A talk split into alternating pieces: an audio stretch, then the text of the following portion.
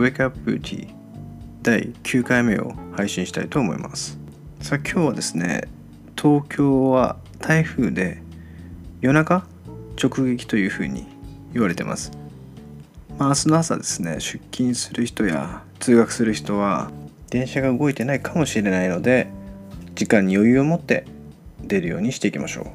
う。さあ今日一日の学びや気づきっていうところを、まあ、配信していきたいと思うんですけどもなんか久しぶりにですねセミナーに行ったらなんかこことここがつながってるとかああこの方知ってたとかそういうところがあるんですよね。あのよくまあ、セミナー受け行く方とかっていうのは知り合いがすごく多いじゃないですか。で行動してる人っていうのはいろんな人と出会うことがあるので人と人とのつながりっていうのをとっても大事にしてる方が多いんですよね。まあ、セミナーに来るとやっぱそれをすごく感じます。ああこの方ってすごく人のことを思ってるんだなとかああこの方とこの方つながって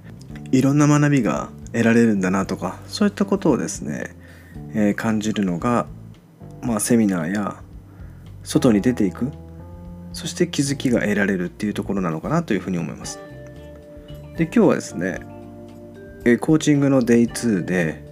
まあ、1日目でも学んだことなんですけどもまずコーチングとはっていうところで、まあ、コーチングの大前提としてよくあのコーチングを受けた時に答えはコーチが持ってるというふうに思ってる方ってすごく多いんですよね。まあクライアント側がですねコーチングを受ける時にコーチに何とかしてもらいたいコーチにアドバイスがもらいたいというふうに思ってる方って多分すごく多くいらっしゃると思うんですけどもコーチングはコーチに答えを持っていないと。全てあなたお客様が答えを持ってます。そしてリソースあなたが全て持っているっていうのが大前提になります。なのでコーチに答えを求めても答えは返ってこないコーチングはあなたの力や能力を最大限に引き出すお手伝いをするというのがコーチングスキルになりますなのでアドバイスが欲しい具体的な専門的な意見が欲しいっていうのはコーチングじゃなくてコンサルティングになっていくんですよね。まあ、私が美容の仕事で美容師さんに伝えていく場合は、まあ、コーチングというよりもどちらかというと専門知識で具体的なコンサルティングという形になるんですけどもコーチングをする場合は技術的なことアドバイス的なことは一切しません。まあ、僕がお客様に対して理想の状態になるっていうのもお客様自身が綺麗になれるまたは綺麗になりたいと思う気持ちはもう十分に持っているんですよね全て。そこをサポートさせていただくっていうのがコーチングになってきます、え、今回学びを得てとっても勉強になったのがやっぱりそのコーチングってそもそも何なのかっていうところが基礎中の基礎なんですけどもやっぱり頭の中で整理されるっていうことが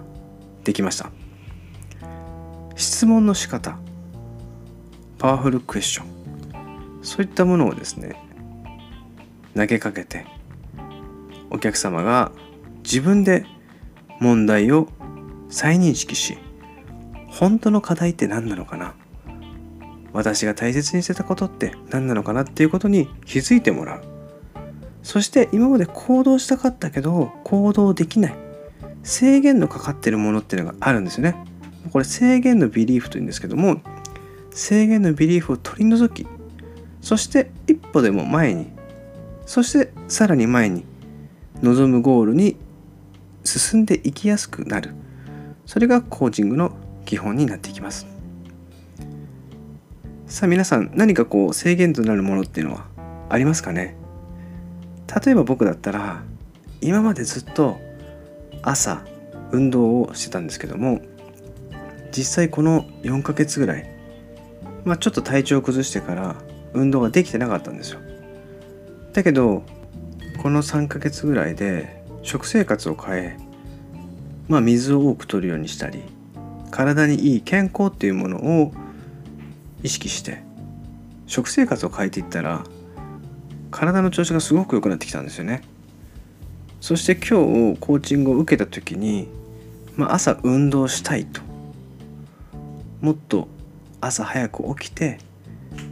今までみたいに運動ができるような自分になりたいっていうのが出てきたんですよね。でそういったものを今までこう運動したいと思ってたけどなんか朝が起きれないとかなんかちょっと面倒だなとか一歩行動できなかった自分がいたんですけどもこれからこのコーチングを受けてさらに一歩前に進んでいく、まあ、そんなこう自分の中で制限のかかっているものっていうのが何なのかなっていうのをまあ意識してみると何かいっぱいあると思うんですよね。部屋を片付けることだったりとか仕事に取り組むとか何かこう先延ばしにしてるものそれを早く解決したいとかそういったものを課題と挙げてコーチングセッションを受けていくとあなたの悩みやあなたが制限とされているものが解決されて一歩前に進んでいくそんな感じになっていくと思います。まあ、今日の配信はこのコーチングとは何なのかっていうコーチングの本当の基礎の基礎ですね。先ほども言いましたけどもあなたがもうすでにリソースあなたの中に全て持っているということを再認識していきましょう。ではこれから台風も近づいてきますので外になるべく出ないように明日の朝の通勤通学は気をつけていきましょう。ではまたさよなら。